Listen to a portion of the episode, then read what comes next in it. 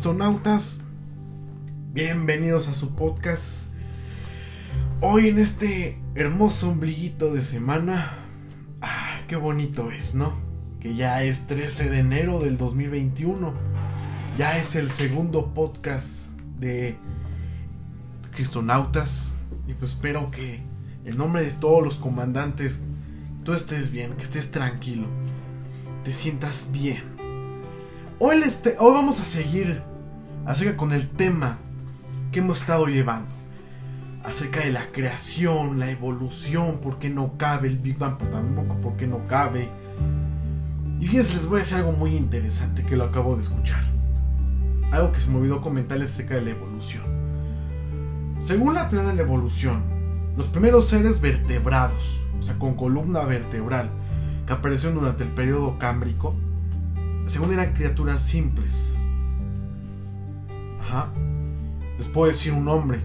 Hubo un animal pequeñito del tamaño de la uña de tu dedo pulgar que fue para los este, científicos, para la teoría de la evolución, el primer vertebrado y que de ese pequeño animalito salimos nosotros, los monos y todos los animales con vértebra, que son vertebrados aves, reptiles, anfibios, mamíferos, excepto los insectos y arañas moluscos porque ellos son invertebrados, animales invertebrados. Según ellos, este pequeño pececito, animalito que se llamó Hycowictis, se fue un gran descubrimiento en unos yacimientos en Canadá, en un risco, que al principio un paleontólogo eh, se encontró muy emocionado al encontrar animales que se llaman trilobites, que son como unas cochinillas gigantes que fueron muy abundantes durante el periodo cámbrico. Encontraron este animalito y dijeron que ah, es el ancestro de todos nosotros. Según esto, el Hycowictis evolucionó a un pez un poco más, ¿cómo puedo decir? Más complejo, con aletas, con músculos, un cerebro, con un, un hueso en el cráneo que le da una coraza un animal como el cefalaspis, que igual fue un animalito que vivió pero durante el periodo devónico, silúrico y devónico. Y según esto, a este pececito, a través de que iba evolucionando, las branquias se le iban desapareciendo, le, salieron extremidades, patas, brazos, y se formó como un tipo de salamandra. Claro, en esos tiempos eran los primeros anfibios según que evolucionaron de ello. Hubieron muchos como el Inerpeton, el Ictiostega, Acantostega, que eran anfibios que hoy en día pues, serían muy grandes, serían aproximadamente un metro, un metro y medio de largo. Pero aquí hay lo interesante. Si según la evolución un animal con branquias hubiera evolucionado un animal con pulmón o, que, o en el caso de los anfibios que respiran de la piel pero pueden estar este, fuera del agua, ¿Qué pasó con ese eslabón, según ellos? El animal que hubiera salido de ellos dos, entre el un ejemplo, este pececito Cephalaspis y el Inerpeton, según esto hubo un algo en medio de ellos dos. Un pez, a mejor un poco raro que le empezaron a salir pulmones, pero tenía un branquias. ¿Sí me entienden? Ese eslabón. Entonces hubiera ahogado o si estuviera en el agua, estuviera en el aire. Se hubiera ahogado el animal. No han encontrado, y como se los he dicho, ningún registro fósil de que una especie haya evolucionado.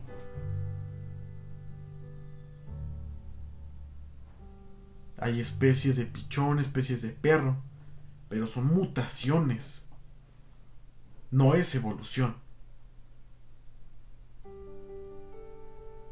Una hormiga tiene un cuerpo igual de complejo, de maravilloso, un instinto que tienen estos animales, estos insectos vertebrados, las hormigas, como el enorme cuerpo de una ballena de azul de 30 metros. Pudiéramos decir, ¿no? ¿Cuál tiene más valor? ¿Cuál es más como que evolucionado?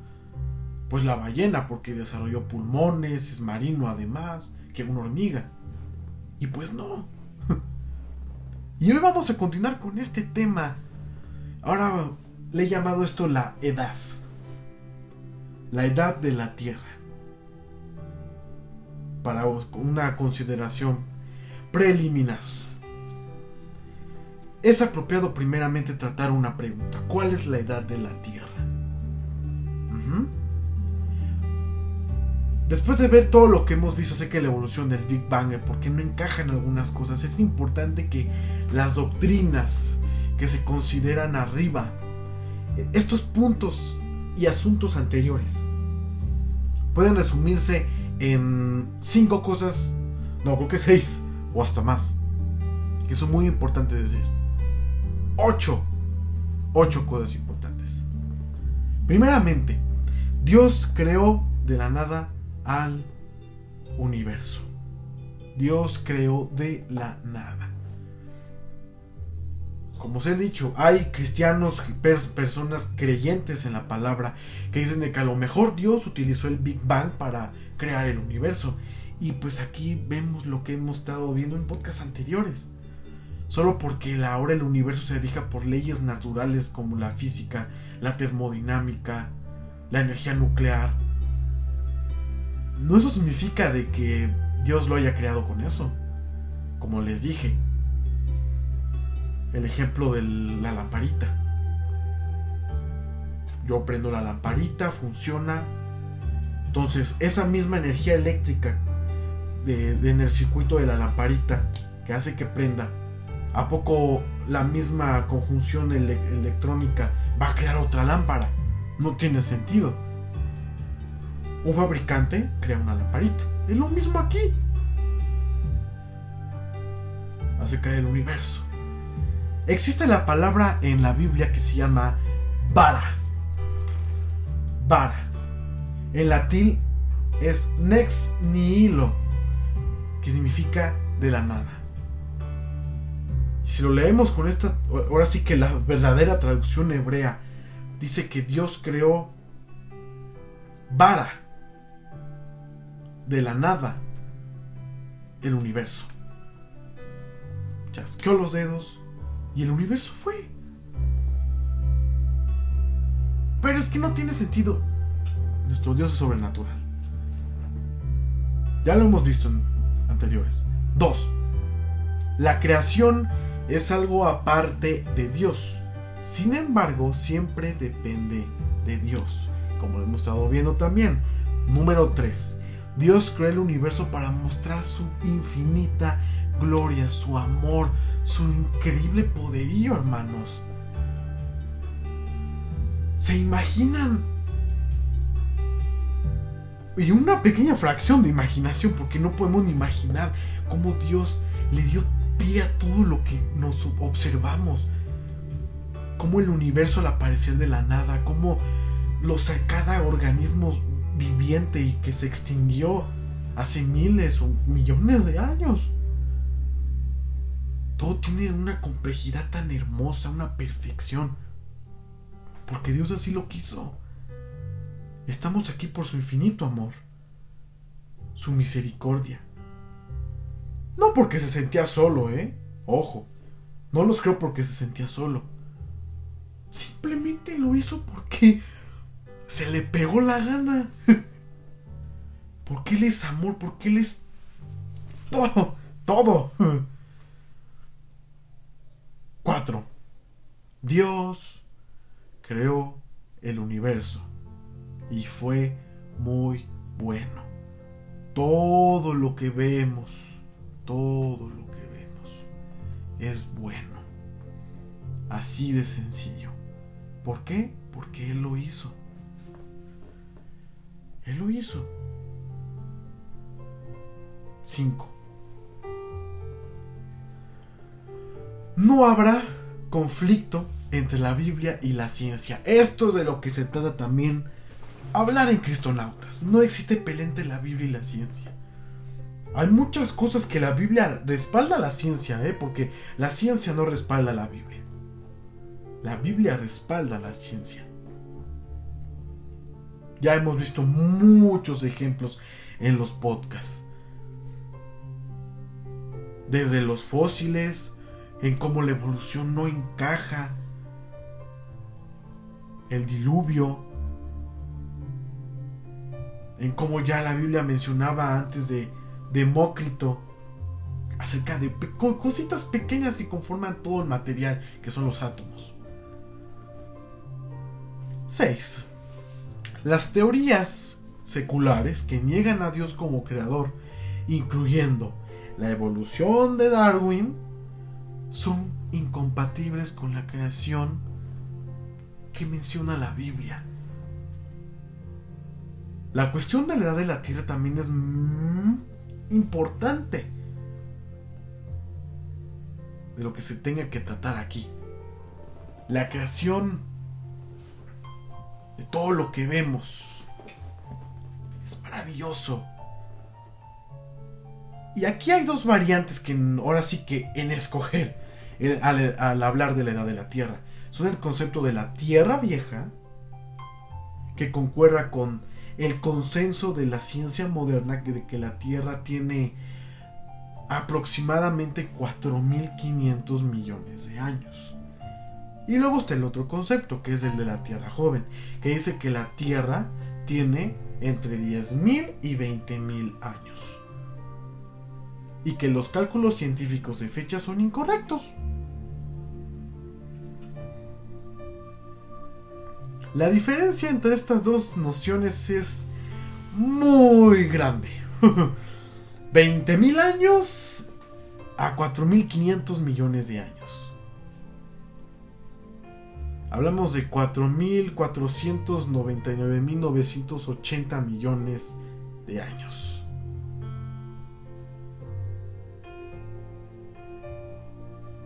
Antes, primeramente,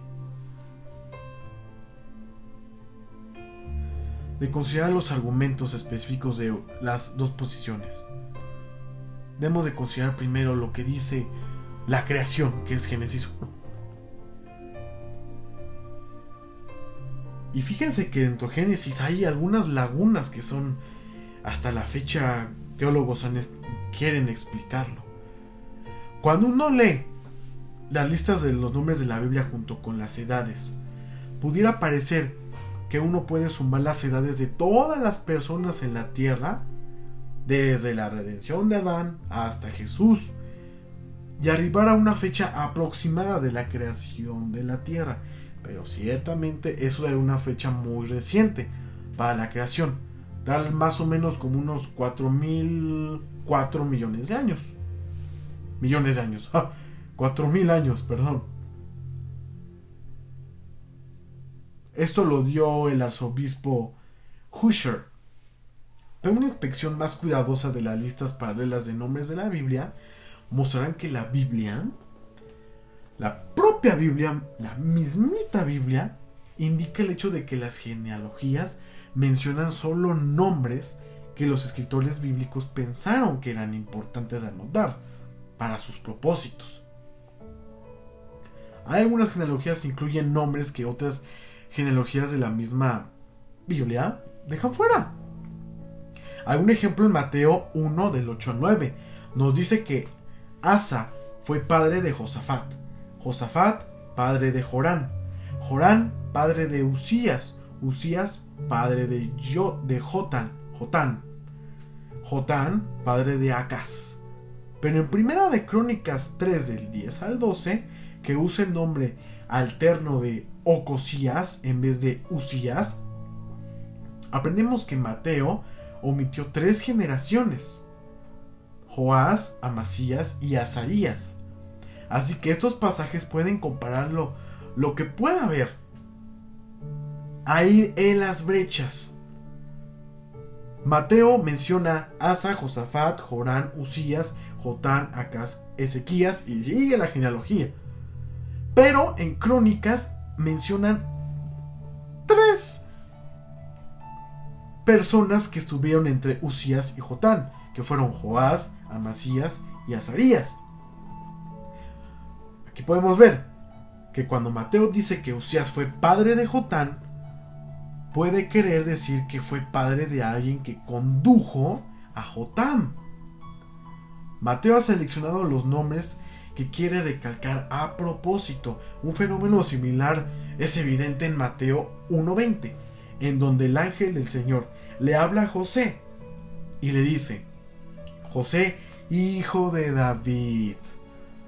Ahora bien, José no es directamente el hijo de David, sabemos quién fue, quién fue hijo de David, Salomón, Absalón. Porque David vivió alrededor del año 1000 a.C. sino que es la descendencia de David. Jesús es la descendencia de David y David se remonta a la descendencia de Judá, la tribu de Judá. Otro ejemplo, sería en Primera de Crónicas 26-24. En una lista de oficiales nombrados por el rey David cerca del fin de su vida, leemos que Sebuel, que era descendiente de Huerzón, hijo de Moisés, era el tesorero mayor. Primera de Crónicas 26-24. Pero sabemos por Éxodo 2.22 que Gerson o Gerson fue el hijo que le nació a Moisés antes del Éxodo. En algún momento alrededor de 1480 antes de Cristo, o incluso en una fecha posterior al Éxodo, alrededor de 1330 antes de Cristo. Pero estos oficiales mencionados en Crónicas en Primera de Crónicas 26 los nombró David al tiempo en que hizo Salomón rey sobre Israel alrededor de 930 en 930, años antes de Cristo. Eso parece concluir que las genealogías de la Biblia tienen algunas lagunillas y que Dios simplemente hizo que se registraran los, ahora sí que lo importante. Es por eso que vamos, que parece justo concluir ¿Cuántas lagunas hay en cuántas generaciones faltan? En las narraciones del Génesis no lo sabemos.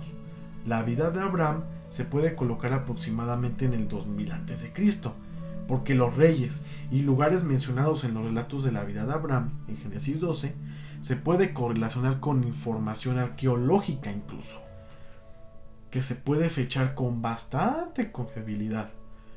Pero antes de Abraham hay mucha incertidumbre al fijar las fechas. En vista de que la vida excepcionalmente larga que se informa que vivieron las personas antes del diluvio, no parecería irrazonable pensar que en la, la narración se han pasado por alto algunos cuantos miles de años. Esto nos da alguna flexibilidad en nuestro pensamiento en cuanto a la fecha en el primer hombre cuando apareció en la tierra, que fue Adán. Parecería otra cosa muy distinta, pero no obstante, y completamente extraña al sentido de la continuidad de la narración, pese a que se han omitido incluso millones de años. Pero que se recuerden y se transmitan los nombres y los detalles de la vida de personas clave en un periodo tan largo. ¡Uh! Imagínense. se van sido los millones de años. Pero los humanos aquí vamos miles de años nada más. Y aquí la otra cuestión, la edad de la raza humana. Aunque los cálculos científicos actuales dicen que el primer hombre apareció en la Tierra hace como 2 millones de años, es importante reconocer que clase de hombres fueron disque. La siguiente que siguiente que se mencionará es primeramente una referencia que les leeré acerca del Homo habilis o hombre hábil. Utilizaba herramientas de piedra hace aproximadamente 2 a 3.5 millones de años antes de Cristo. Después de esto, de este Homo habilis, que era un parecido a chango más bien, fue el Homo erectus, que empezó a usar variedad ya más de herramientas de piedra. Y usó el fuego eh, hace 500.000 años y cazaba animales grandes. Luego está el Homo sapiens, hombre sabio u hombre pensante. Ya empezaban a sepultar a sus muertos. Ejemplo, el hombre de Neandertal, hace 40.000 y 150.000 años. Y luego estamos según nosotros, el Homo sapiens sapiens, hombre sabio sabio, dos veces. Ejemplo, el, el hombre de Cro-Magnon, en la que ya se empezaron a realizar pinturas rupestres.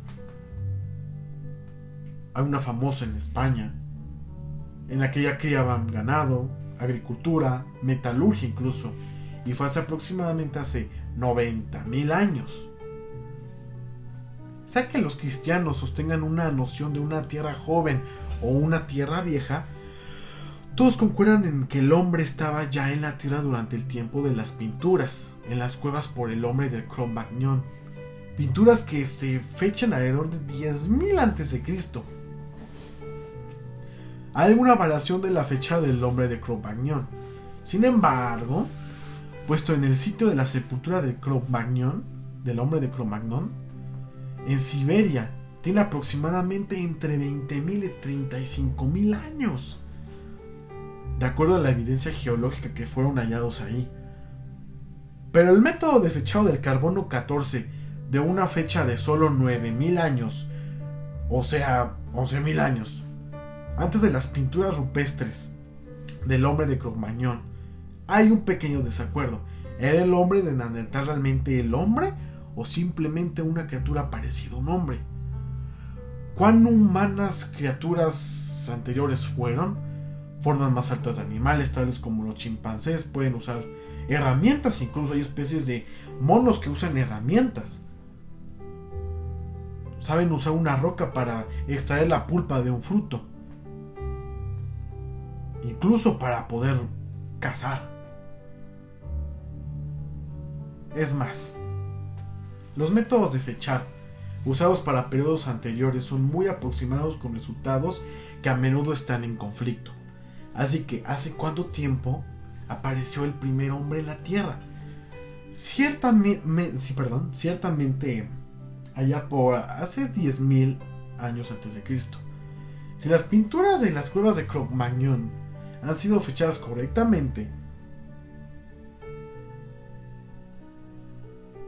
pues ¿qué pasó ahí? Son ciertas incertidumbres que pasan en esto de la creación, en cómo apareció la raza humana. Según atestiguan los científicos. Ahora, aquí va algo importante. ¿Murieron animales antes de la caída? Esto sí es muy interesante. Para los que abogan por una tierra joven, no hay necesidad de preguntar si los animales murieron antes de la caída, porque los animales y el hombre fueron creados en el sexto día, y puede haber habido solo poco tiempo antes de que Adán y Eva pecaran. Eso pudiera haber introducido la muerte en el reino animal también, como parte de la maldición de la caída. Eso fue en Génesis 3, 17 al 19 y se menciona en Romanos del 8 al 20. Para los que abogan por una tierra vieja, esta es una pregunta importante. Hay millones de años de fósiles, al parecer antiguos en la Tierra. Pudieron haber venido animales que vivieron y murieron por muchísimas edades antes de Adán y Eva. ¿Pudo Dios haber creado un reino animal que estaba sujeto a la muerte desde el momento de la creación? Esto es muy posible había sin duda muerte en el mundo vegetal. Si Adán y Eva debían comer plantas, y si Dios había hecho una creación original en la cual los animales se reprodujeran y vivieran también para siempre, la tierra pronto habría estado sobrepoblada, sin esperanza de alivio incluso. La advertencia a Adán en Génesis 2.17 fue solo que él moriría si comía el fruto prohibido. No que los animales también empezarían a morir. Cuando Pablo dice, por medio de un solo hombre, el pecado entró al mundo y por medio del pecado entró la muerte. Romanos 5:12. Y recordemos la palabra muerte, hermanos. Palabra muerte. Mire la palabra Thanatos.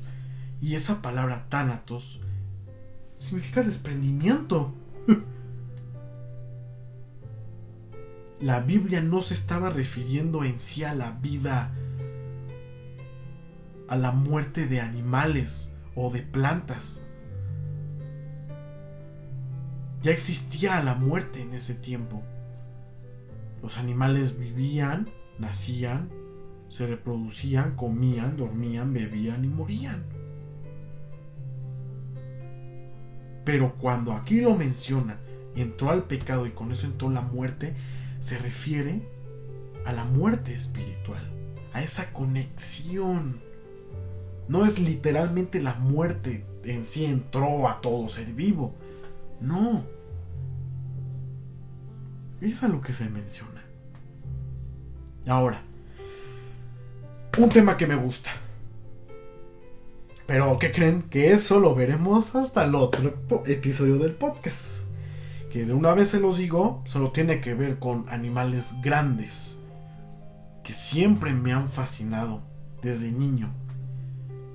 Y siempre decía a mi abuela y a mi abuelo, yo sé que existieron. Pero la Biblia no lo menciona, hijo. Antes decía, ay, no lo menciona, pero aún así creo en los dinosaurios. ya los spoilé.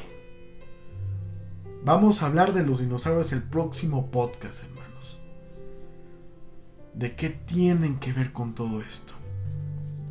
Estos impresionantes animales que vivieron hace millones de años. Que aún hay una incertidumbre de ¿qué onda con los dinosaurios? Porque de que existieron, existieron. Hay registros fósiles en todo el mundo. Los más importantes en América del Norte, Montana, Utah, Canadá también, en Sudamérica, en la Patagonia, un yacimiento impresionante de nidos de saurópodos que son estos dinosaurios de cuello largo, en África, en China, en Inglaterra, en Australia, en México incluso. Pero bueno, será otro tema para la próxima, nuestros queridos cristonautas. Espero que les haya gustado mucho y para la otra vamos a hablar de los dinosaurios. Cuídense mucho, que estén tranquilos y sean libres. Hasta la próxima.